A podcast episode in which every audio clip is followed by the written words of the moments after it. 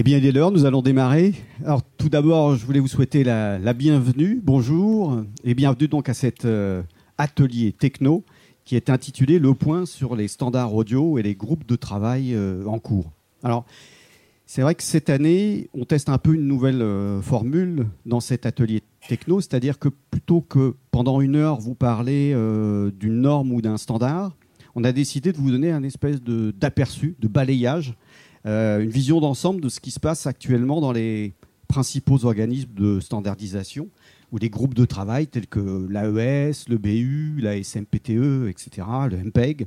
Alors, parmi les enjeux, on a évidemment euh, l'audio sur IP, le multicanal, le binaural, l'audio orienté objet, et puis peut-être l'évolution des formats audio, des codecs, etc. Alors, pour nous accueillir, euh, pour nous plutôt nous aider à éclairer sur ces sujets.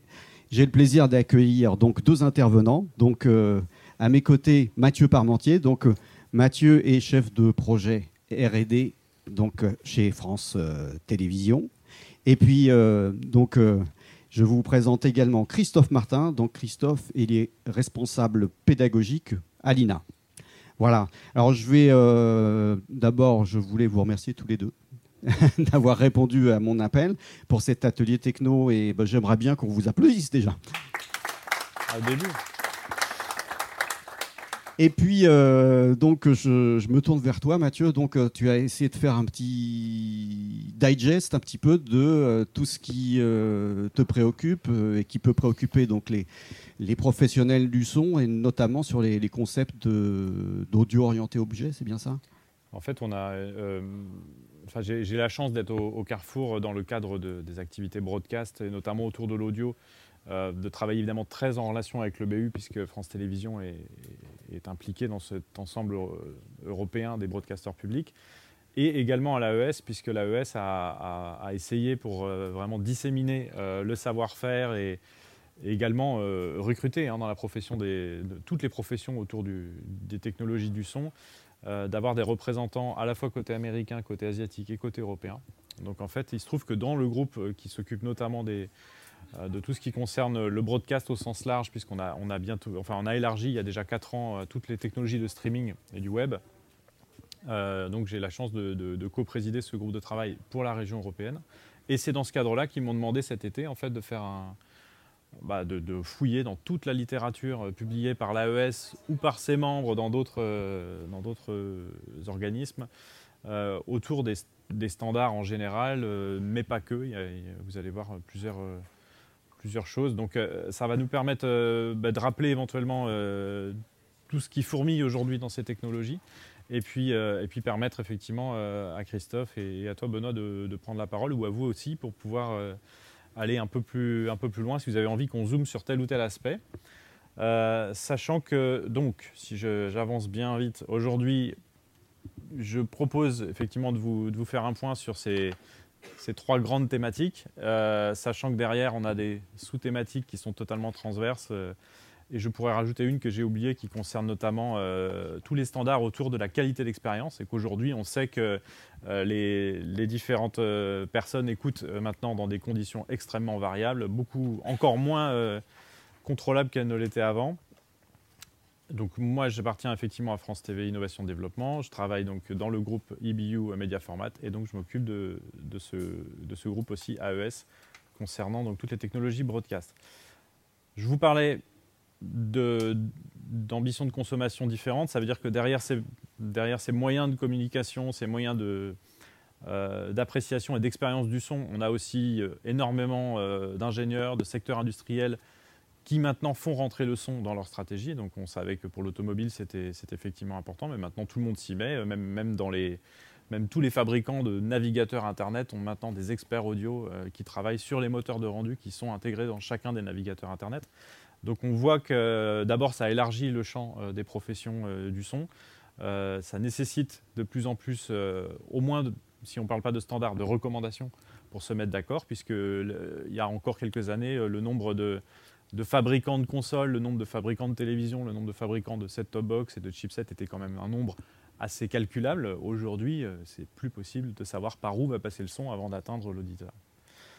derrière, Je fais un petit point aussi sur les technologies au sens large, parce qu'au-delà des moyens de réception, il y a aussi des moyens de production qui sont totalement différents. Aujourd'hui, produire le son pour la VR, euh, c'est plus aucun outil en commun avec euh, ce que moi j'ai appris euh, il y a 20 ans quand j'ai fait mon BTS de visuel. Hein. Maintenant c'est tout ce qui est high order ambisonic et effectivement objet qui, qui, rentre en ligne de compte. Donc les technologies sont différentes, les outils sont différents, les modèles économiques aussi. Maintenant quasiment tous les plugins sont gratuits ou extrêmement peu chers. Donc c'est déjà euh, assez pertinent. Enfin, ça, révolutionne beaucoup, euh, beaucoup de choses. Si ça pouvait donner plus d'argent euh, aux créatifs et aux ingessons, ce serait aussi pas mal. Et puis derrière, je commence une liste et là, je vous permets tout de suite de s'interrompre, mais de m'interrompre en tout cas pour, pour en discuter. Simplement, le premier. donc l'idée, c'est que vous notiez rien, hein, que la, présentation, vous puissiez la télécharger. Il y a tous les liens vers l'ensemble des, publications qui sont là. Je venais je faisais une première slide sur les recommandations ITU. Alors ça s'appelle pas standard, ça s'appelle pas format, ça s'appelle recommandation. Euh, quel est l'intérêt euh, de l'ITU en matière de recommandation? C'est qu'on est en face d'une euh, acceptation collégiale de tous les pays, c'est-à-dire qu'il y a quand même des droits de veto à, l'ITU et des longs process pour mettre tout le monde d'accord. on a un mélange des genres entre des personnes qui représentent des pays et donc euh, des industries euh, au sens large, un peu avec une, sorte de casquette de service public. Mais dans le même temps, ces gens, parce qu'ils sont experts, peuvent appartenir à, au fleuron euh, de, ça peut être Orange pour les Français, ça peut être Dolby pour les Américains. Donc on sait que quand derrière la voix des États-Unis sur l'appréciation d'une recommandation ITU, en fait, c'est aussi la voix de Dolby qui parle. Et Dolby n'est peut-être pas d'accord avec Apple, n'est peut-être pas d'abord avec, d'accord avec Qualcomm. Ils ont déjà réglé avant chaque meeting ITU euh, leurs problèmes entre eux. Et après, on vient, euh, on vient se mettre d'accord sur une recommandation. Donc, ce n'est pas un standard, mais c'est plus fort en fait qu'un standard aujourd'hui. Parce qu'effectivement, c'est international. Vous avez donc euh, pratiquement tout qui est traduit en français dans les quatre mois qui suivent. Donc également, si vous devez commencer en toute connaissance de cause par des, des recommandations qui comptent, je vous, conseille donc de parcourir ce lien et d'enchaîner euh, derrière euh, sur tous les sujets dont on va parler. Évidemment, euh, il y a des recommandations ITU. Ce pas les premières, en général, ils arrivent après un certain nombre d'années de, de, collaboration autour d'un sujet, mais elles, font vraiment, elles ont vraiment une force que n'ont pas les autres. Alors voilà, ça va ressembler à ça pendant quelques slides. Euh, c'est le genre de digest que j'ai rédigé pour, euh, l'AES. Donc vous avez ici euh, tous les, les, standards à la mode, c'est-à-dire j'ai pas mis tous ceux qui sont tombés dans l'oubli, on est d'accord, mais qui peuvent vous servir aujourd'hui et en tout cas qui servent dans tous les équipements que vous pouvez utiliser ou dont vous pouvez participer à la fabrication, à la conception. Donc il y a aussi beaucoup de standards qui existent. Il ne faut pas forcément réinventer la roue quand on débarque dans une industrie de manière assez fraîche. Donc on va trouver ici en, vrac plusieurs standards euh, sur euh, la numérisation, la circulation des flux numériques dans les, euh, différents formats, et puis l'arrivée évidemment de, de l'audio sur IP, des métadatas audio qui sont maintenant extrêmement importantes et qui doivent être désormais extrêmement liées aux échantillons qui correspondent. Euh, et puis euh, tout ce qui concerne aussi le binaural, puisqu'il y, a eu, il y a eu des travaux de standardisation sur euh, notamment les, fameux filtres de HRTF qui permettent de transformer un son en, binaural. là aussi, il y a un standard pour avoir des filtres génériques, pour s'échanger des filtres entre, entre les, systèmes, les moteurs de rendu. Et puis pour permettre aussi à chaque ingé son d'avoir son filtre et de potentiellement de l'utiliser dans différentes applications pour reconnaître son, sa façon d'entendre en audio 3D. Voilà. Est-ce que ça vous inspire euh, quelque chose, standard audio? Il y en a, pour ceux qui sont allergiques aux standards, il y a les rapports sur les standards. Un petit peu plus, un petit peu plus cool. Il y en a moins. Euh, là, j'ai divisé donc en tout ce qui concerne la production et la livraison, puisqu'effectivement le delivery, ça, peut effectivement euh, plutôt donc s'attacher au broadcast et au streaming. On voit en tout cas notamment la prépondérance de plus en plus de la distribution online.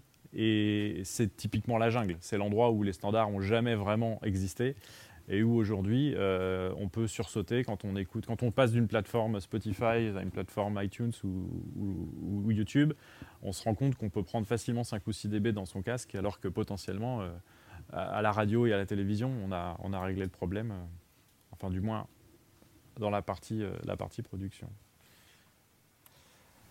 Le loudness, on en parlait à l'instant, c'est effectivement des, guides aujourd'hui qui sont uniformément entendus, même si on a notre petite particularité, les Européens et les Asiatiques calculant LUFS, donc ils ont un moins 23 LUFS quand les Américains ont du moins 24 LKFS, mais bon, à la fin, à la fin ça fait globalement le même niveau sonore.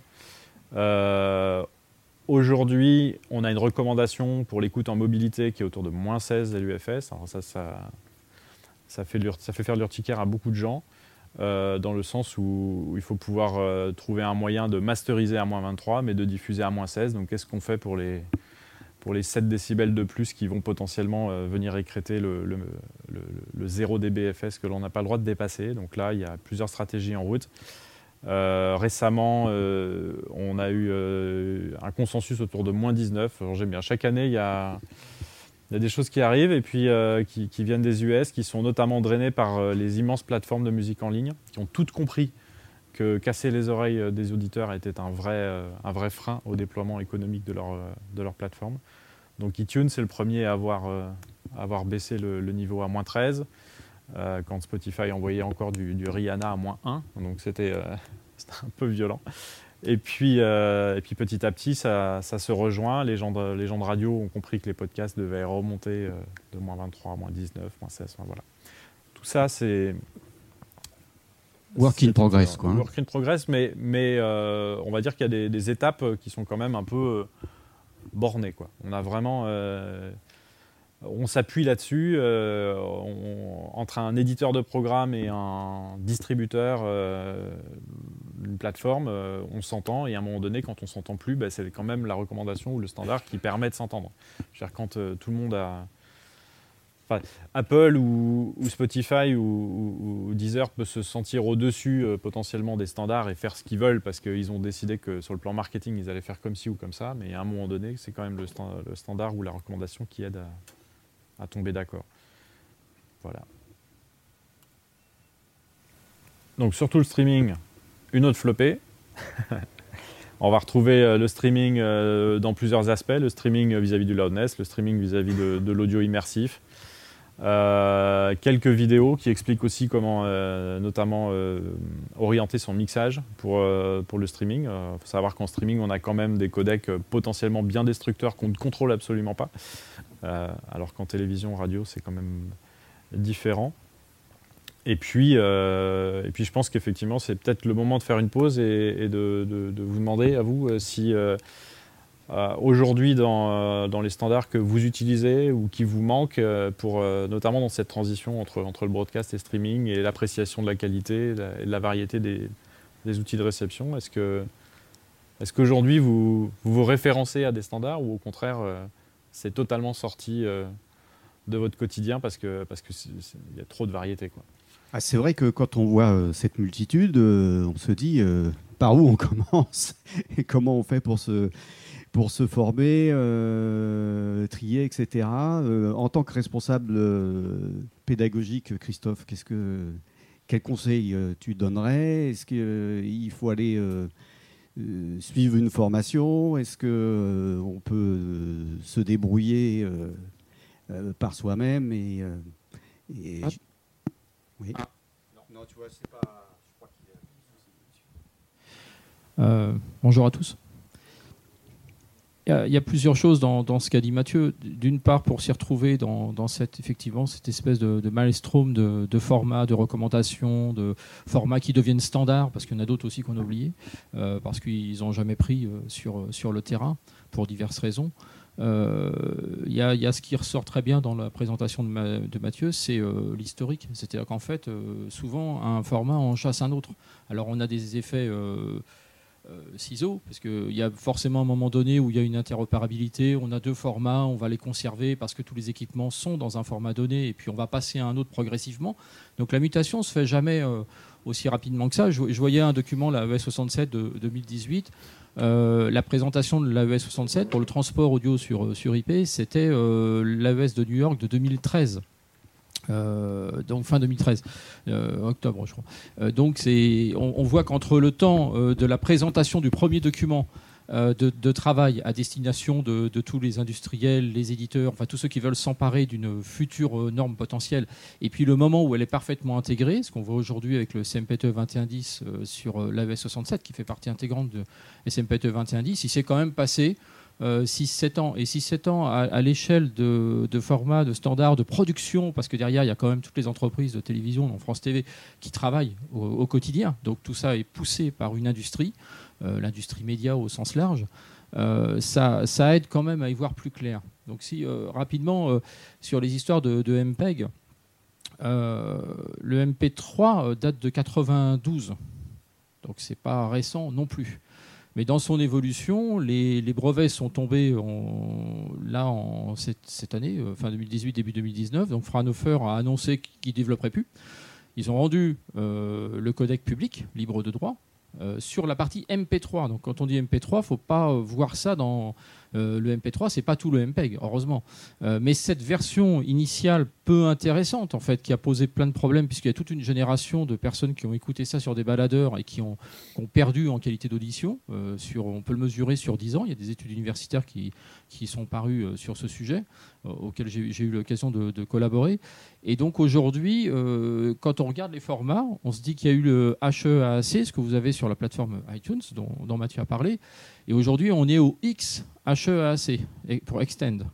Euh, et qui peut permettre d'aller jusqu'à 500 kbps. Donc euh, on, est déjà, on voit que ces formats en fait naissants peuvent nous accompagner, peuvent évoluer eux-mêmes. Donc pour s'y retrouver, c'est pas, euh, je dirais que c'est pas si compliqué que ça. Et puis après, il y a des formats qui sont arrêtés parce que l'usage veut que ou la norme veut que. Euh, je pense au MPEG-H, par exemple. Euh, donc, il y, a, des normes comme ça qui sortent. À un moment donné, on se dit, OK, très bien. Je vois pour la diffusion sur mon, iPhone, mon smartphone, ainsi de suite. Je vais, à un moment donné, je serai sur du euh, X, X10, en fait, HEAC. Et puis, par contre, sur des formats associés à la vidéo, capables d'embarquer un système multicanal et ainsi de suite, là, on va être sur d'autres types de normes. Donc, déjà, en fonction du secteur, on arrive à voir ce qu'on doit utiliser ou pas utiliser. Euh, en ce qui concerne euh, une, appréciation euh, personnelle, mais enfin c'est un constat aussi technique, l'audio souffre d'un problème, c'est que c'est le seul, la seule entité dans notre perception qui a été en évoluant. À partir du, du gramophone, on passe par du vinyle, on passe par de la cassette audio, le CD. On a fait du multicanal, on est monté sur des hautes résolutions.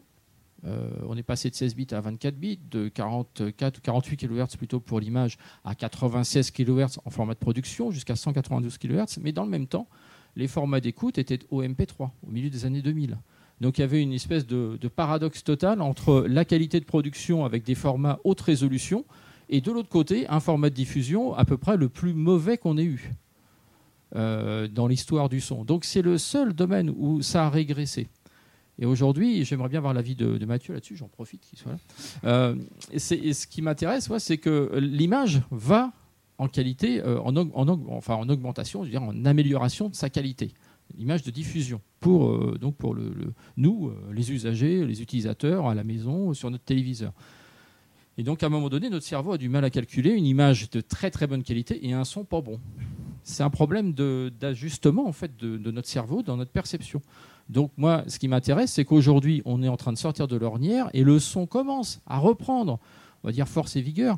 Et c'est à ce moment-là que, effectivement, tiré par l'image, pour une fois, euh, le son va commencer effectivement à reprendre en fait sa, place et une place de, qualité. Mais j'aimerais bien voir l'avis de Mathieu sur ce sujet.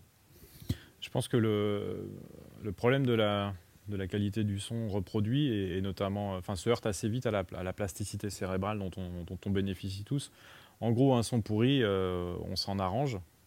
Et euh, c'est parce qu'on est potentiellement crevé ou, ou, euh, malentendant à l'issue de, de, 4 ou 5 ans de baladeur en mousse dans les années 80, qu'on se dit. je dis ça parce qu'effectivement, ma, femme, elle a connu elle, les, les, casques en mousse des années 80 et je peux t'assurer qu'entre entre 2,5 kg et 4,5 kg, il n'y a, a, plus grand chose qui y passe. Et, donc ça, c'est assez, euh, assez dramatique parce qu'en fait, on, on s'en arrange, on s'en arrange et puis, euh, et puis on se réveille, il est soit trop tard pour le, côté malentendant, soit, soit on est juste crevé. Quoi. Il, y a, il, y a, beaucoup, beaucoup moins de plaisir. Et ce qui m'a pas mal interpellé, c'est qu'on a travaillé beaucoup dans les, dans les années 2010 sur la 3D stéréoscopique en vidéo, dont on sait que l'un des arguments majeurs de son, de son absence de décollage, alors que c'était le, peut-être le troisième décollage de la 3D stéréoscopique, qui est peut-être le plus gros et le plus fort et le plus accompagné, c'était clairement les questions de santé. Euh, et, moi-même qui ai fait euh, donc bah, deux ans de post-production en 3D stéréoscopique, je ne pouvais plus regarder une image 3D. Euh, j'avais, j'avais mal à la tête en, en 5 minutes. Enfin, c'était bon parce que je faisais des mauvaises images 3D stéréoscopiques aussi, mais, mais parce qu'effectivement, quand on les règle et quand on converge, bah, au début elles ne le sont pas et, potentiellement l'écart entre mes yeux et pas l'écart moyen de 6 cm et demi que tout le monde est censé avoir et que, l'inconfort est là quoi. Et donc toutes les études effectivement médicales ont mis un peu de temps à sortir. Il a fallu 2-3 ans pour qu'on sache que c'était l'une des raisons principales pour lesquelles ça ne prendrait pas. Mais pour le son, euh, oui, voilà, c'est un peu des études a posteriori. Euh, ah bah oui, c'était mauvais, vous avez, euh, vous êtes bien fait massacrer les cils vibratoires. donc voilà, le souci c'est ça, c'est que le cerveau s'en arrange. Pour la vidéo, bah, ça, emmène au mal de crâne, et puis pour l'audio, bah, malheureusement, on fait avec. Donc, euh, cependant, on a aussi pendant 20 ans, pour des raisons hyper pratiques, utilisé quasiment une seule méthode de qualité d'expérience, de qualité globale pour l'audio, qui, est la méthode Mushra, qui consiste à écouter donc euh, un échantillon A, un échantillon B, un échantillon de référence dont on sait qu'il est très très bon. Il faut qu'on retrouve cet échantillon de référence caché au milieu des autres euh, candidats. Et puis on a toujours un échantillon de basse qualité qui nous aide à, bien dilater l'échelle de qualité qu'on fait. Sauf que ça, euh, ça permet pas de, discriminer euh, autre chose que la transparence. Je sais que mon, éventuellement mon échantillon A, B, C, D est potentiellement un peu moins transparent que, l'échantillon de référence. Mais quand on s'adresse à la qualité, c'est tellement subjectif. et aujourd'hui, grâce au son immersif, on, sait qu'effectivement, un son de qualité, c'est une fidélité du timbre, mais c'est aussi une fidélité de la location, de la, sensation, de la, localisation, de la sensation d'immersion, et puis de la dynamique euh, et du rôle prépondérant de, la dynamique dans, cette appréciation. Et on s'est rendu compte qu'on n'était pas fichu pour un contenu donné d'avoir une échelle particulière d'appréciation de la qualité. Cette appréciation va dépendre complètement du contenu. Donc euh, ça a rendu fou les gens qui sont responsables de des tests de qualité parce qu'effectivement, il faut quasiment pour chaque, euh, chaque test, pour valider un nouvel outil, une nouvelle enceinte connectée, il faut quasiment créer le test euh, qui va nous permettre de la, de la juger bonne, bonne pour le grand public ou, pas bonne. Quoi. Et, ça, aujourd'hui, c'est un monde très vaste. J'ai même pas mis en fait de, de slides sur toutes les méthodes d'appréciation de la qualité qui existent. Mais ce qui est certain, c'est que il n'y a pas. Ça, c'est un vrai gros vide euh, de méthode standard. Si, je peux euh, rebondir sur ce que dit Mathieu, euh, ce qu'il faut vraiment, alors c'est l'expression pas perdre de vue, mais comme on parle des oreilles, ça va pas fonctionner, donc je vais recommencer. ce qu'il faut surtout, c'est bien comprendre, et, vous le savez déjà, je pense une, grande partie d'entre vous, c'est que le principe MPEG est une norme de compression destructive. Euh, souvent, dans l'audiovisuel, c'est quelque chose qui était un peu mis de côté parce que sur la partie euh, image, sur une compression, euh, sur un théorème de Huffman, on n'a pas cette problématique-là. Donc on peut à peu près, on va dire à peu près, hein, les, spécialistes diront que non, ils ont raison, mais dans la perception que nous on va avoir en tant que spectateur devant une image, enfin un produit audiovisuel, l'image peut, paraître effectivement sans perte. Le son, par contre, c'est vraiment destructif. Et euh, Mushram, qui a été cité par euh, Mathieu, c'est un des scientifiques qui est, venu dès, euh, dès, le début chez Fraunhofer Institute pour porter justement ces tests de perception psychoacoustique. L'idée étant que tout ce qui ne va pas être prioritaire pour notre perception auditive peut être éventuellement viré. Il y a aussi ce qu'on appelle les fréquences de masquage, ainsi On ne va pas rentrer dans le détail ici, on n'a pas le temps, mais l'idée, c'est quand même qu'on est face à une perception psychoacoustique et de, l'autre côté, de toute façon, destructive. Donc on a encore une fois aussi une opposition entre les formats de production qui sont évidemment éminemment pas destructifs et qui seraient plutôt basés sur des hautes résolutions. Pour vous donner un exemple, euh, Alina, euh, que vous connaissez aussi surtout, je pense, j'imagine, par les archives, audiovisuels qu'on a, longtemps, le, son a été numérisé en 16 bits 48 kHz. Et puis un jour, on a poussé derrière en disant arrêtez, c'est n'importe quoi. c'est passé en 24 48. Et puis maintenant, on s'est battu pour que sur certaines archives où le son a vraiment de l'importance, on est en 24-96. Donc c'est-à-dire que là, la numérisation est vraiment haute résolution. Mais ça, c'est le format, je dirais, quasiment de production euh, dans cette numérisation et euh, cet archivage. Et de l'autre côté, le format, euh, lui, de diffusion est de toute façon destructif. Donc on est, on est toujours confronté à cette problématique-là. Et, à part, évidemment, vous pouvez utiliser FLAC, hein, qui, est pas, euh, qui est de la compression sans perte, et puis simplement ce qui se passe dans l'amélioration entre le casque en mousse et euh, donc euh, la femme de Mathieu. j'ai connu ça aussi, hein, je ne sais pas, si, je ne suis, pas très jeune, donc j'ai bien connu le début des années 80 avec le début des Walkman. L'idée, c'est que quand même, on s'améliore. C'est-à-dire que le, le HEAC, pourquoi les gens ont dit que iTunes, c'était pas mal? C'est parce que par rapport aux autres plateformes, le son... Hmm proposer quand même une meilleure qualité. Ça reste de la compression avec perte, hein. euh, mais c'est quand même plus intéressant. En termes de débit, de streaming, donc de ce qu'on écoute, ça va. Mais on est encore, de toute façon, quoi qu'il en soit, on, est encore moins que ce que faisait le CD de l'époque des années 80. C'est-à-dire qu'on a perdu un format au passage, avec le, principe de la dématérialisation en fait, du support, mais d'un autre côté, on a perdu aussi en qualité. Et puis, juste une, anecdote, mais euh, c'est pour que vous le sachiez quand même, c'est quand vous écoutez euh, des titres sur iTunes, parce que vous dites, tiens, je vais écouter tel artiste, alors il y a des extraits, vous savez, qui durent qu'une minute. Euh, c'est pas le même débit que ce que vous allez acheter. Donc c'est-à-dire que si vous trouvez que le son est pas terrible, c'est pas pour autant que le produit est pas terrible ou mal enregistré ou mal mixé. C'est juste que le débit qu'on vous offre juste pour cette lecture-là, vu qu'il y a des millions et des millions de personnes qui se connectent à l'instant T et potentiellement qui peuvent écouter le même titre, eh ben à ce moment-là, vous avez une pré-écoute qui n'est pas du tout la réalité de ce que vous allez sans doute acheter et télécharger. Donc il faut le savoir aussi. Ce qui fait que dans les formats de diffusion, on est souvent piégé aussi par ça donc euh, là, à ce stade de, l'atelier, donc on, a une, vision, je dirais, très, très générale sur un ensemble de, groupes de travail. On, a, on, voit un petit peu la tendance euh, des, formats et des codecs euh, audio, où d'après ce que j'entends, on, est plutôt sur le mieux en termes de qualité, de, rendu, etc. Le moins pire, d'accord. Euh, qu'est-ce qui nous reste euh, Alors oui, c'est ça. La, question, c'est euh, qu'est-ce qui s'est passé, d'après vous, dans, ces groupes de travail qu'on a cités Qu'est-ce qui s'est passé de, notable, de, plus important ces, dernières années? Alors, est-ce que peut-être il faut reparler un petit peu de, l'audio orienté objet, de la synchro entre l'audio et la vidéo dans le cadre de, de, systèmes euh, d'audio sur IP ou de et, après aussi le, reste la question de comment l'audio sera euh, diffusé euh, accompagné de, de, l'image. Je pense que c'est un petit peu le, enfin moi les, les thématiques qui me paraissent importantes. Qu'est-ce que c'était la, voilà, le, zoom historique, mais parce que les, les standards sont aussi effectivement appartiennent assez rapidement à l'histoire. Il faut, à peu près deux ans hein, pour, pour, fonder un standard. Hein. Donc euh, réunir le groupe de travail, travailler effectivement en général à une réunion tous les 15 jours. au bout de deux ans, on aboutit à, un consensus qui est validé et, c'est ce que je vous montre ici. Alors effectivement, là, je vous offre une liste sur les, standards de l'audio orienté objet. Euh, à, chaque, euh, à chaque conférence de l'AES, vous avez également des, des, tracks de conférences qui sont entièrement résumés après sur le site. Et effectivement, il y a tout ce qui est audio over IP, donc la production audio IP. Euh, là, j'ai repris notamment la slide de ma collègue Claire qui, a fait euh, participer à la conférence que tu animais hier.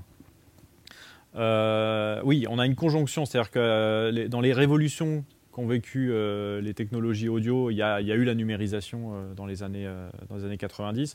Et puis euh, ensuite, on a le, le, loudness qui a été quand même assez, euh, assez énorme euh, dans les, dans les années 2010-2012 en télé, et puis un peu plus tard ailleurs.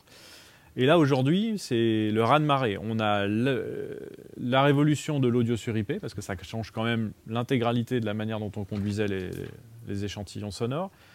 On a une nouvelle génération de codecs, parce qu'effectivement, on ne s'arrête jamais à ce niveau-là, et c'est ce que Christophe soulignait.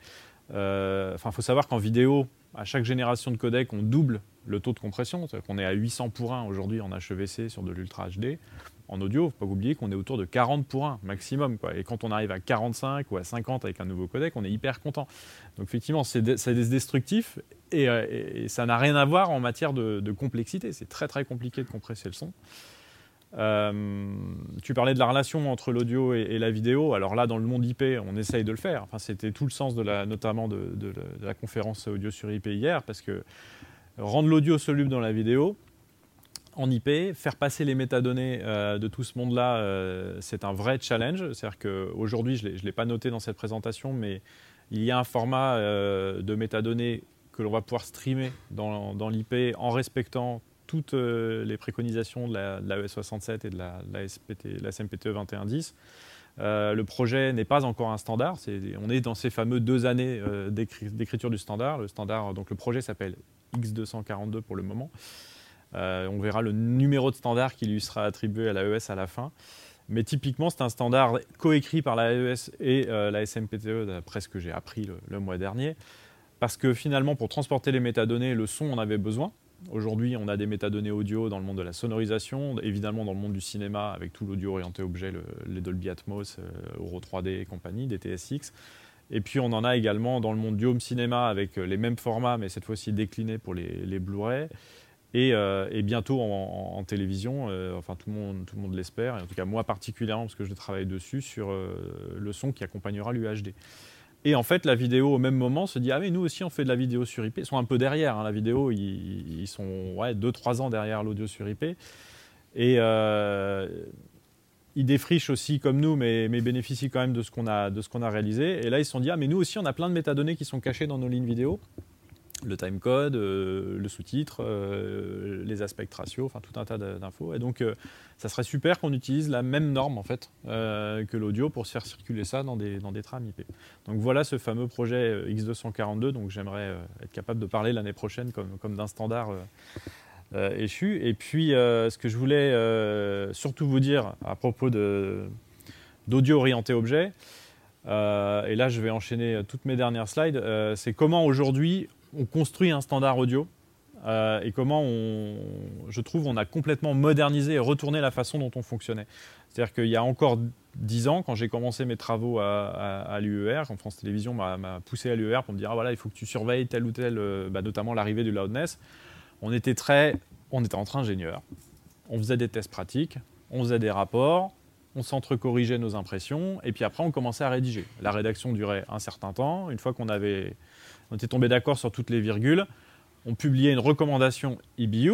Après, on partait à l'ITU. Et là, on commençait à la défendre. il y a les pays étrangers qui n'étaient pas toujours d'accord. Alors, on prenait le temps. Et puis, un an, deux ans plus tard, la recommandation ITU arrivait. Et là, l'AES disait Ah, bah, c'est super, vous avez fait tout le travail. Nous, on va faire un standard avec ça. Donc, ils recopiaient. Ils mettaient AES à la place. Et puis, ils publiaient un standard. Mais bon, ça faisait marcher tout le monde. Tout le monde était d'accord. C'était quand même relativement euh, euh, long, pénible. Et puis, s'il y avait un biais, mais quel qu'il soit dans l'étude de départ, je ne vous raconte pas le temps, on l'a traité, et à la fin, il est standardisé, il est écrit partout. Et quand il faut le corriger, ce biais, tout le monde a un peu les bras ballants en disant Attends, on vient de sortir de 3 ans, 4 euh, ans d'études euh, suivant euh, les personnes qui avaient, suivi le sujet, et, c'était décourageant. Donc, bon, il n'empêche qu'il y a quand même des versions 1, 2, 3, 4. Aujourd'hui, pour le loudness, on a la version, la version 4 hein, de l'ITU. Euh, donc euh, ça se fait, ça arrive, mais euh, c'est décourageant. On a décidé de, fonctionner autrement désormais parce que, parce que l'IP est là, parce que les technologies de développement purement informatiques, les méthodes agiles, tout ça, font qu'aujourd'hui, penser un standard, étudier, rédiger, diffuser, c'est plus possible. Aujourd'hui, dans le web, le, W3C qui régit les standards du, du World Wide Web, ça délivre en permanence, c'est extrêmement agile et, euh, il faut qu'on puisse suivre ça. Donc sur l'audio orienté objet, on va avoir euh, le principe, je ne sais pas si vous êtes tous à l'aise avec le principe de l'audio orienté objet, mais c'est se dire au lieu de mixer l'intégralité de mes éléments, je vais les envoyer sous forme d'éléments séparés dans mon master, mais associés à des métadonnées, c'est la petite flèche orange, qui va proposer un moteur de rendu qui est dans le récepteur du téléspectateur ou de l'auditeur radio ou de l'écouteur smartphone ou de la plateforme de streaming de faire le rendu. Et donc, le rendu va pouvoir, en fonction des métadonnées qui sont rédigées et contrôlées par l'ingénieur du son, être différent suivant que je me trouve sur une barre de son, un home cinéma, des haut-parleurs pourris de télé à écran plat ou un casque superbe qui est branché sur mon iPhone. oups, cité une marque, j'aurais pas dû. Bref, côté EBU, euh, donc l'EBU, c'est principalement euh, donc la BBC, la RAI euh, en Italie, les Allemands et nous-mêmes les Français avec, avec Radio France et France Média Monde. on a donc sorti des premières recommandations stratégiques sur comment on voudrait que l'audio orienté objet existe dans nos environnements de production radio, télévision et même, même sonorisation, puisque la Radio France travaille beaucoup notamment sur des événements qui ne sont pas que à la radio, ils sont aussi diffusés en concert.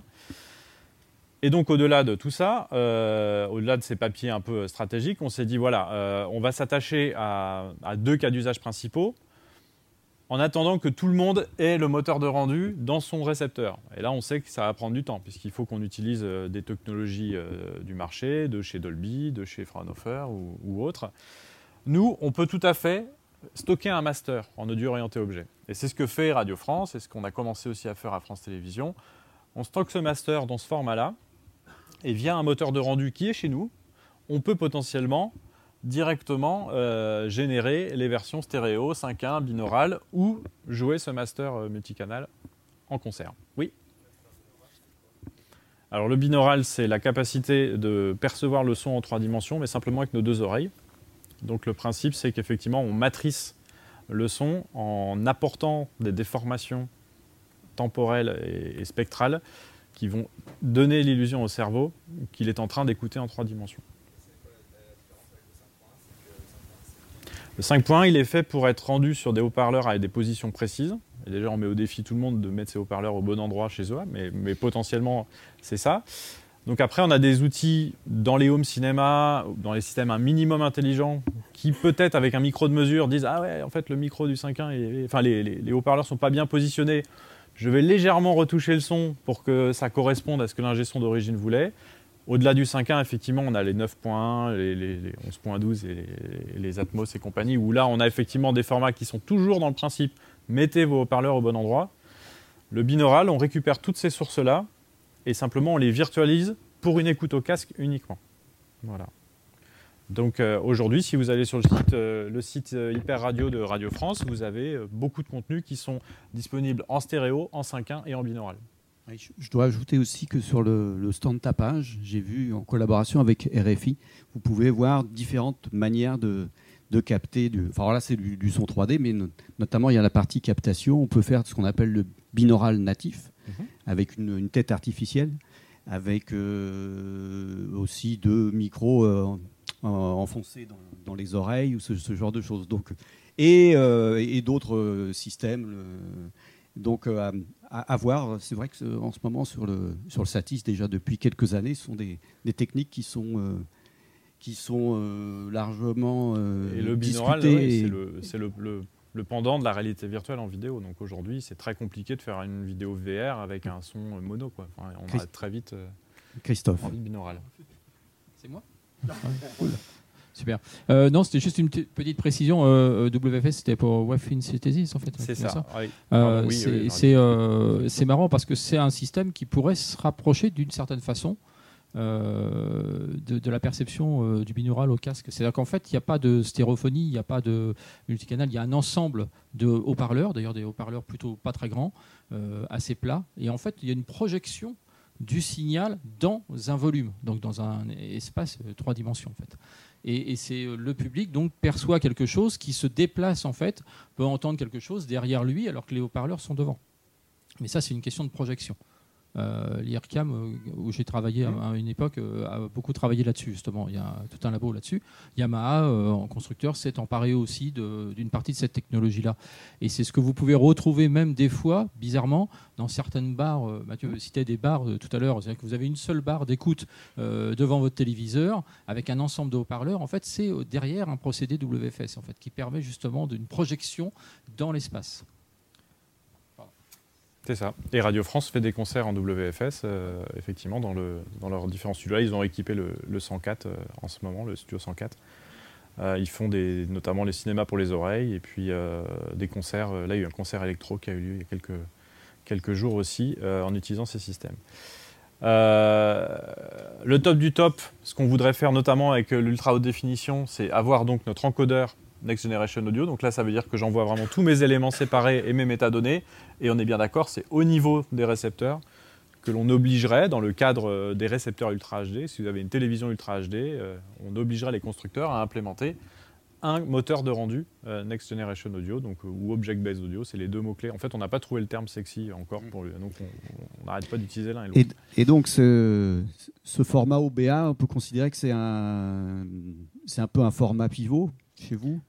C'est totalement pivot. Et alors j'y viens, parce que nous, ce qui nous a intéressé à l'UER, à l'Union européenne de radio-télé, donc l'autre nom de l'EBU, on aime bien avoir deux noms pour tout, euh, c'est d'avoir effectivement la possibilité de stocker ce format euh, master de façon ouverte, gratuite, euh, voilà, et, simple.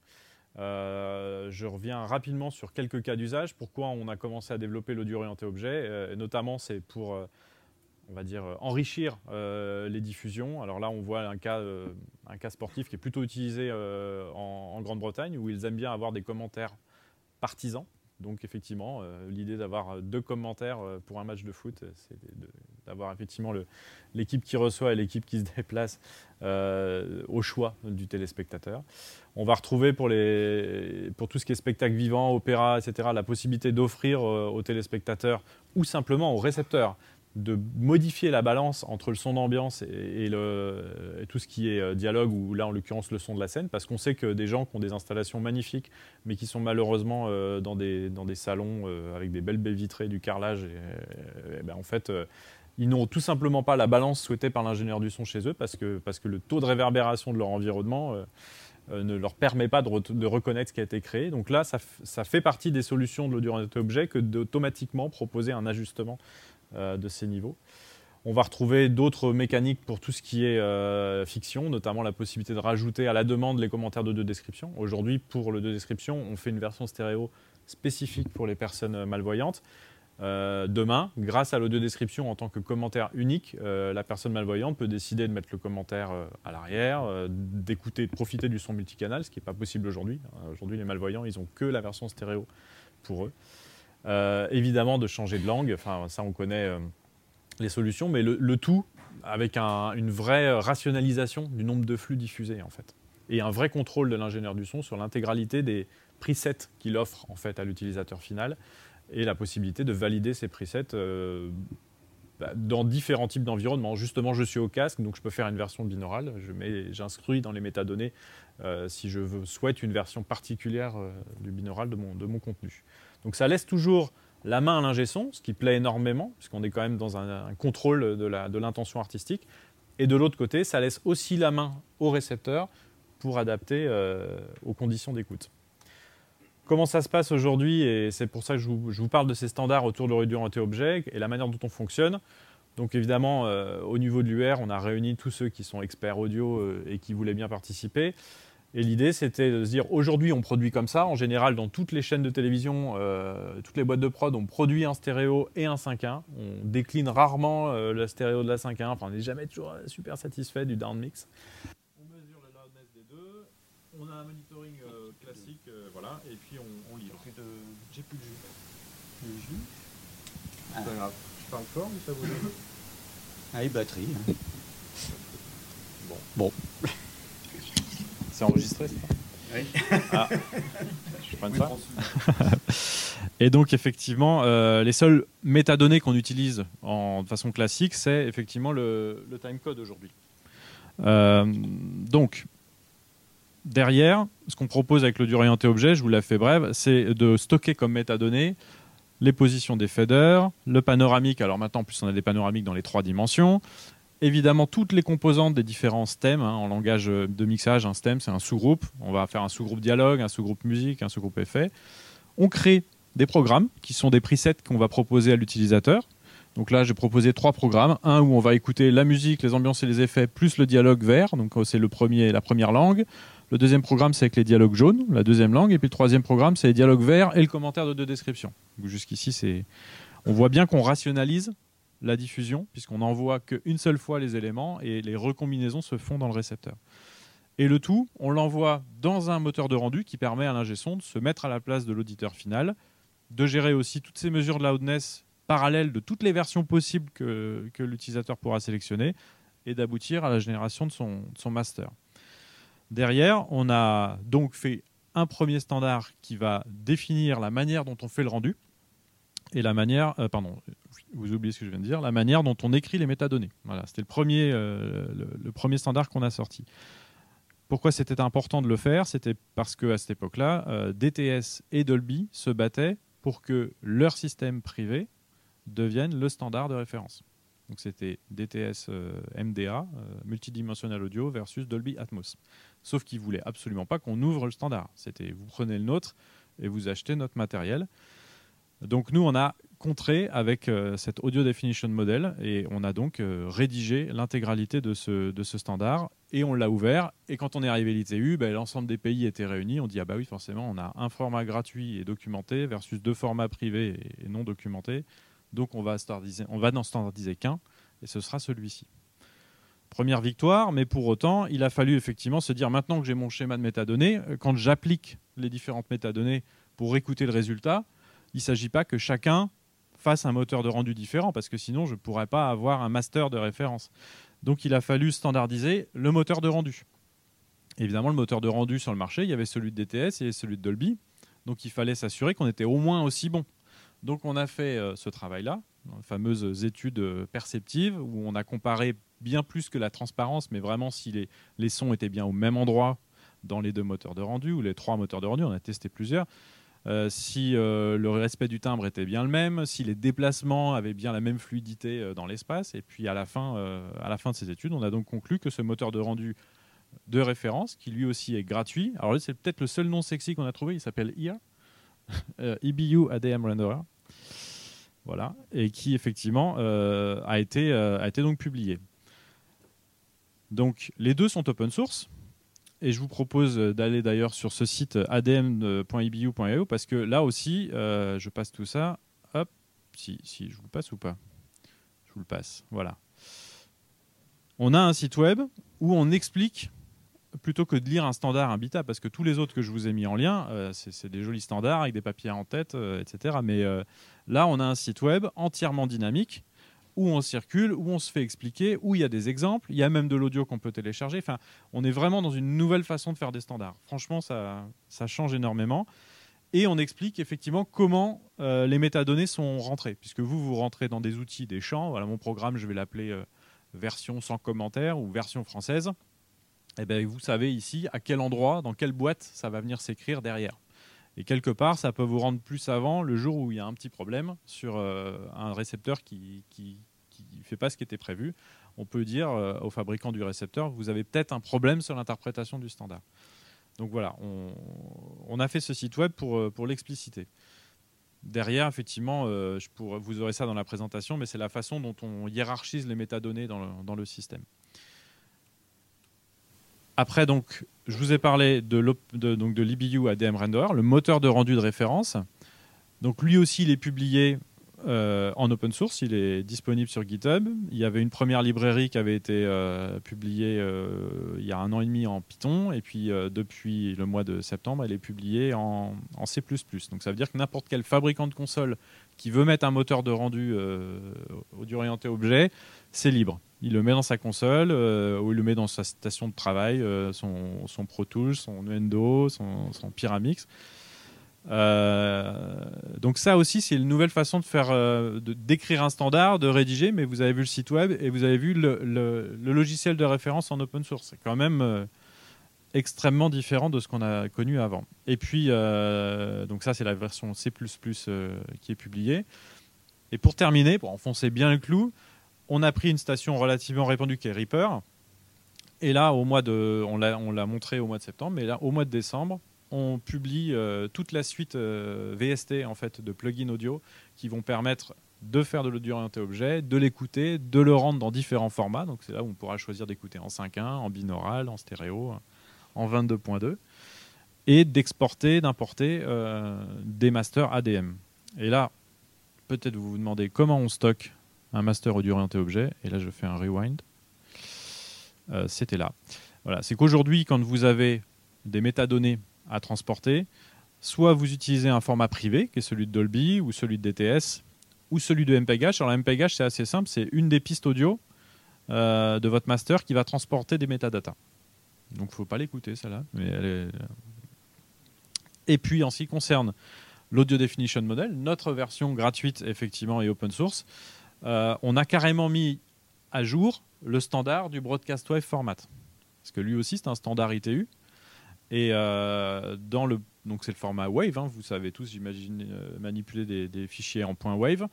Si vous respectez la, syntaxe du, Broadcast Wave Format, vous pouvez injecter des petites métadonnées audio à l'intérieur, et ce sont justement ces métadonnées au format ADM. Donc euh, ça a été aussi mis à jour et évidemment euh, tout, ce qu'on publie comme logiciel c'est écrire et lire euh, du BWF avec ces métadonnées. Voilà ce que je peux vous dire. Simplement qu'il y a encore donc deux sujets super importants qu'il faut finaliser. C'est l'ADM en version série, c'est-à-dire je, je, transmets mon ADM en live de ma console vers mon encodeur. Là, on est en train de se mettre d'accord avec Fraunhofer, Dolby, Qualcomm. Parce que là, c'est pas facile. Il faut qu'ils travaillent avec nous parce que c'est quand même leur encodeur qu'on utilise à la fin pour envoyer vers, les, vers tout le monde. Donc, la seule chose qui est vraiment pertinente pour un diffuseur, un producteur, c'est de se dire j'ai mon master ADM et j'ai pas besoin de faire un master Atmos, un master pour MPEG-H, un master pour DTS. J'ai un master ADM et les trois lisent le même flux de données et encodent dans leur solution. Donc là, on est en train de finir ça sous la forme d'ADM profile. Donc euh, Dolby va dire moi je prends l'ADM profile euh, Dolby où je génère euh, où je gère l'ADM profile A et B mais pas le C parce qu'il y a du HOA et que moi j'aime pas le HOA. Et puis donc la partie sérialisée qui permet de transporter en, live les métadonnées. Voilà. Ok. Est-ce que à ce stade vous avez des questions, sachant que comme on n'en a qu'un seul micro, je vais vous demander de parler bien fort et puis on, répétera la question pour les, gens qui suivent en podcast. Donc, euh, allez-y.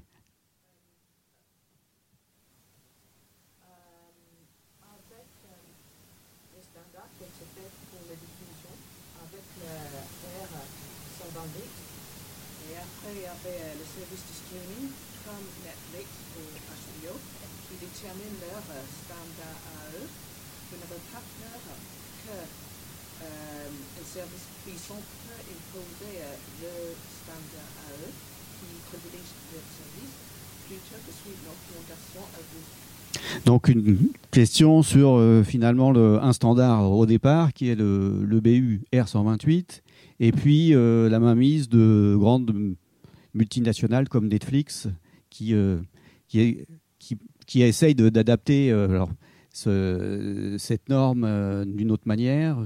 Qui veut répondre je, suis le problème, effectivement. Oui, donc, donc Netflix a décrété alors c'est pas que la, R, la R128 c'est la version européenne effectivement, mais, mais de côté ATSC et côté euh, tout ce qui est régulation du paysage audiovisuel américain euh, est également euh, régulé par la même norme de loudness. effectivement, Netflix s'en est affranchi et a décidé que pour leur plateforme, ils utiliseraient d'autres métriques. après, il y a il y a un problème, c'est qu'on compare des choses qui ne sont pas forcément comparables, dans le sens où le broadcast télé euh, et potentiellement en radio, euh, il est de toute façon euh, pas dans le même usage que. Enfin, on est censé faire passer des pubs, des talk-shows, des, dessins animés et, aussi des films, alors que Netflix n'a que de la fiction. Donc on peut effectivement penser et, les comprendre sur l'envie de se desserrer un peu d'un carcan qu'on a créé pour passer toute la variété des programmes qu'on passe en télé et en radio. Eux, ils n'ont que de la fiction. Donc effectivement, ils ont que des, créations où euh, potentiellement les ingé vont jouer avec la dynamique, vont jouer avec un niveau de musique euh, qui, peut être euh, exceptionnel parce que, parce que ça raconte quelque chose, ou au contraire des voix chuchotées vraiment en deçà des niveaux sonores auxquels la télé, que la télévision impose, parce que nous, on peut écouter la télé en même temps qu'on cuisine ou, qu'on se lave les dents. Donc c'est assez, euh, assez évident qu'on ait autant de, différences. Là où en revanche je, me, je suis moins content vis-à-vis de, Netflix, euh, c'est qu'effectivement, euh, non seulement ils veulent changer les règles pour, je pense, donc se desserrer des contraintes que met la télévision, mais par contre ils imposent d'utiliser un outil de mesure qui est la première génération des outils de mesure, c'est-à-dire qu'ils sont reculés quand même de 5 ans, alors que nous, on avait amélioré l'outil de mesure pour qu'il soit moins facile à, notamment à, pervertir, et qu'on est rendu aujourd'hui sur cette quatrième génération d'appareils de, mesure de loudness. Euh, et là, je ne sais pas si vous connaissez le marché, mais aujourd'hui, quel est le seul outil qui permet de faire de la mesure de première génération? C'est celui de Dolby. Dolby et Netflix habitent quand même pas très loin l'un de l'autre, et, ça, je trouve ça assez ouf euh, qu'ils aient, rajouté ça. Donc, euh, c'est vraiment le, point sur lequel je me bats. Je comprends pas pourquoi euh, ils veulent un retour à la première génération de l'outil au-delà d'un espèce de force, euh, de, oui, de forçage commercial. Mais pour le reste, le fait qu'ils aient envie de desserrer la dynamique ou de libérer le fait que les dialogues peuvent être placés ailleurs qu'à moins 24 et KFS, comme c'est le cas aux États-Unis, mais qui peuvent avoir le droit de se promener ailleurs, bah, ma foi, je pense que c'est pour le bien de leurs clients. Donc si c'est un cauchemar pour les personnes qui mixent, parce que du coup, il y aura le mixage Netflix et le mixage télé, il faut bien payer. Hein.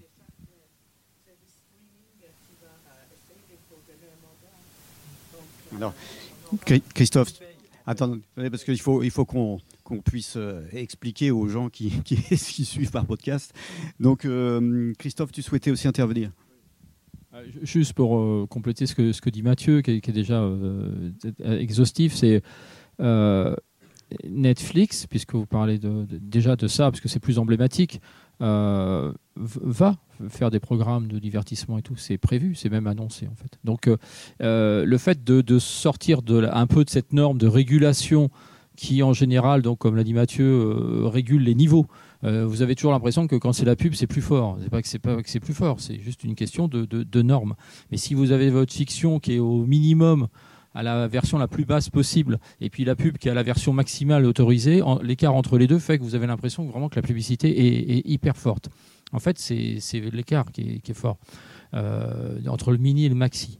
Netflix n'a pas vraiment cette problématique-là, parce qu'en plus, c'est une diffusion essentiellement streaming, et uniquement en streaming. Donc, euh, et en plus, cross-platform, c'est qu'il faut que ça fonctionne sur un smartphone, sur une tablette, sur un ordi et sur un téléviseur. Donc, euh, déjà, rien que ce concept-là fait que, par exemple, la R128 n'est pas, pas, euh, ça peut pas être vraiment d'actualité en, soi. la, R128, elle, régule, si tant est qu'elle soit suivie, les télés. donc, les, chaînes de télévision, on va dire, classique, c'est pas pour les vieillir, mais enfin si, voilà, les chaînes de télévision un peu plus standard, on va dire. Donc c'est, on est face à deux problèmes différents. Et puis vous avez pareil avec YouTube. Euh, c'est encore autre chose, mais c'est quand même un média de diffusion, qu'on le veuille ou non, que ça nous plaise ou pas, peu importe. Derrière, on a du MPEG Dash. Mais le MPEG Dash, c'est un code qui est open source et chacun met sa couche applicative euh, perso, propriétaire, et fait en sorte que ce soit tellement encapsulé qu'on n'arrive pas vraiment à rentrer dedans. Donc effectivement, chacun va véhiculer comme il le souhaite euh, ses, médias, images et sons. Et effectivement, une norme de régulation qui arrive là-dedans, forcément, ça gêne, c'est obligé.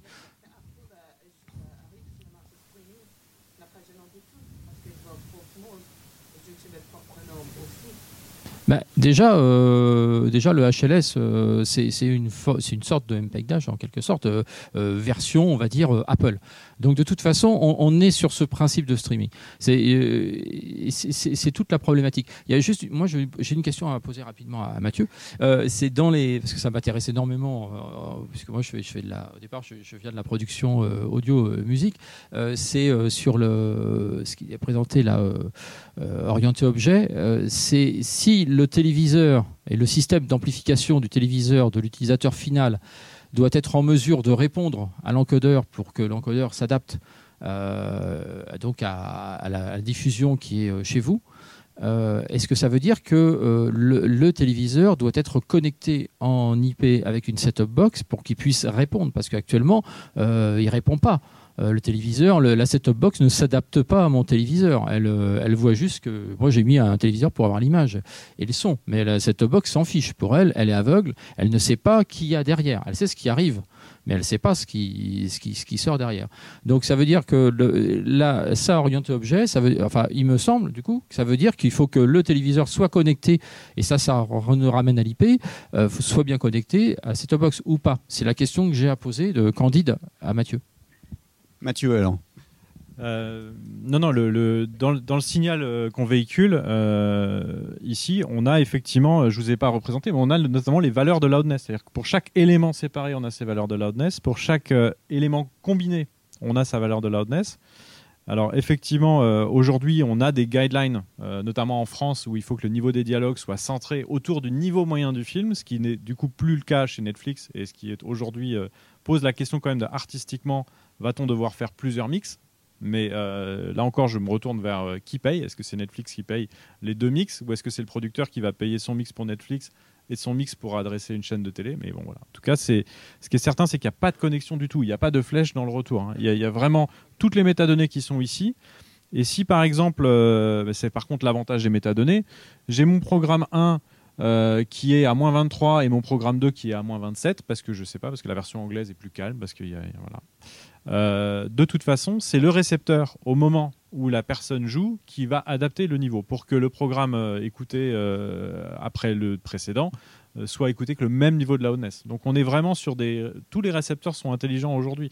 Et le player de Netflix ne l'est pas encore à ce niveau-là, mais ça va venir aussi puisque les métadonnées font partie, notamment avec le Dolby Atmos, de, de, leur, de leur stratégie. Mais voilà, en tout cas pour répondre à votre question,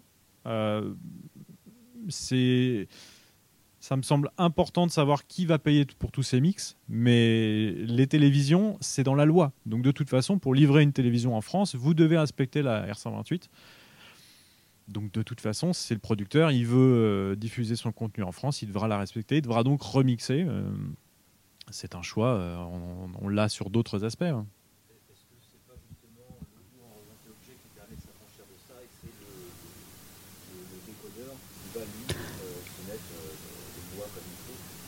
il a bien fait son travail et qu'on a tout à moins 23 ou parce que si ça passe chez Netflix, ils vont pas passer les voix plus basses. Enfin, voilà, je, je, alors, je pense que ce qui serait intéressant, puisque il, il me semble, à, je vois que l'heure euh, approche en fait finalement.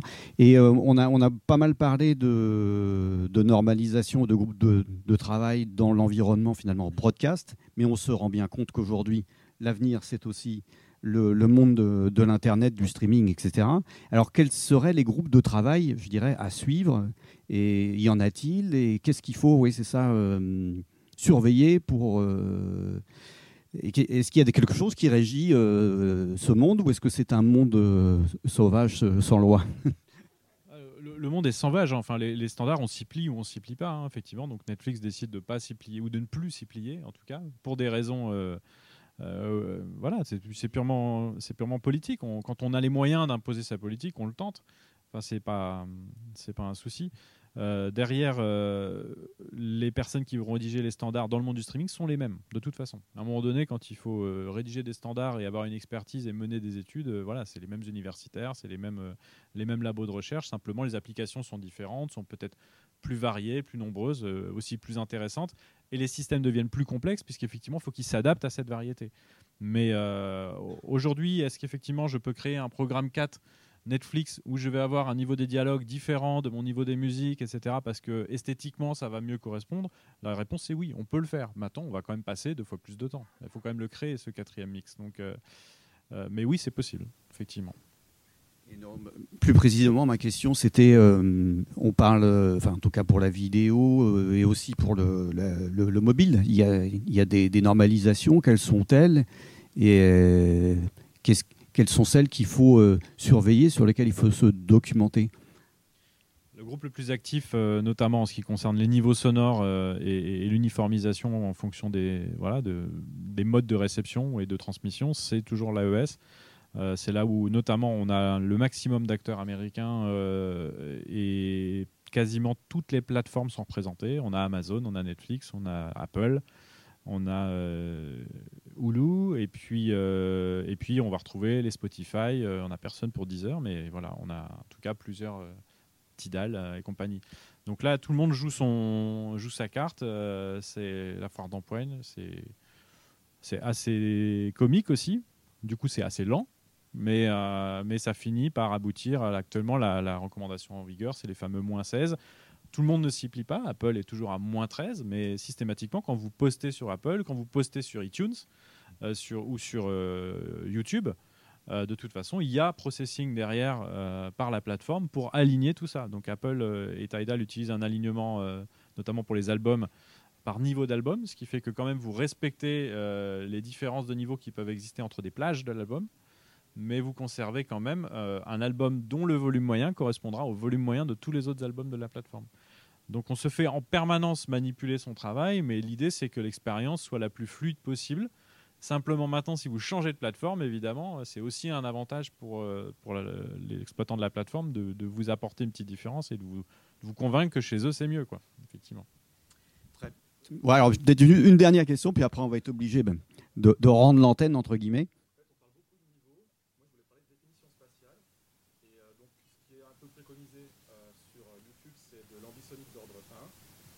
l'ambisonique d'ordre 1, ça serait pas le MP3 de l'espace? Et du coup qu'on va se le manger pendant 20 ans en disant ça c'est du son spatial, on va avoir des références qui vont être très limitées. Et on va se réveiller un jour en disant ah bah dis donc on aurait mieux fait de faire de l'ordre. 1. Donc question sur le, on va dire le, la, enfin, oui, la spatialisation. La chance, euh, la chance des ordres supérieurs, euh, notamment des, dans HOA 2, 3, 4, c'est qu'effectivement, euh, bah, la plupart des brevets particuliers sur ces, sur ces solutions-là, qui étaient d'ailleurs essentiellement poussés par Orange, hein, qui était quand même un leader sur le sujet il y a, il y a 10 ans, 15 ans, sont tombés. Donc en fait, plus rien ne s'oppose à ce que les, GAFA, et notamment les plateformes YouTube et Facebook, s'y mettent. Alors là, il y, a un, ordre 2 tronqué chez Facebook. Euh, mais euh, on parle d'ordre 3 euh, à très court terme partout, effectivement, pour aller avec la VR. Enfin, tout, le monde est, convaincu de ça. Après, il faut juste traîner 16 pistes audio, c'est pas si facile. Ouais, mais YouTube, YouTube suit, suit la demande. Donc aujourd'hui, la plupart des, tout ce qui est VR reste encore assez assez pauvre. Ça commence à, grandir, mais il faut savoir que le, le problème de l'expérience il y, a une certaine adéquation. Enfin, avoir un son super défini et une image hyper pixelisée, c'est pas évident. Euh, l'un n'étant pas forcément capable de, masquer les défauts de l'autre. Euh, par exemple, il y a une étude très intéressante qui est sortie il y a trois ans euh, sur de la VR justement, où on a mis des gens dans des situations d'écoute de paysages sonores extrêmement immersifs, et on leur a demandé de noter tout ce qu'ils entendaient. Et euh, en moyenne, les panels avaient noté 21 stimuli sonores euh, sur une minute. Euh, voilà, j'ai entendu ceci, cela, un train qui passe au loin et tout. Et un autre groupe, on leur a proposé de regarder la même chose avec de l'image et il n'y avait plus que 7 stimuli sonores consignés. Et quand on a effectivement répété le test dans l'autre sens, on, a vraiment confirmé le fait que l'image était avait une capacité d'extinction de, l'attention du cerveau sur les éléments sonores parce que ça prenait vraiment beaucoup d'importance. Donc euh, je pense qu'on cherche à équilibrer euh, la définition spatiale. Et aujourd'hui, on sait que avoir un flux 4K pour chaque œil, c'est déjà le minimum vital en VR et on n'y est pas du tout sur, sur YouTube. Donc euh, ça va progresser, à mon avis, en, en même temps que l'image. Très bien. je vois que effectivement, on a dépassé un petit peu le temps, donc il me reste à vous remercier tous pour votre attention et merci à Mathieu, merci Christophe d'avoir répondu à mon appel. Je pense qu'on peut vous applaudir encore une fois.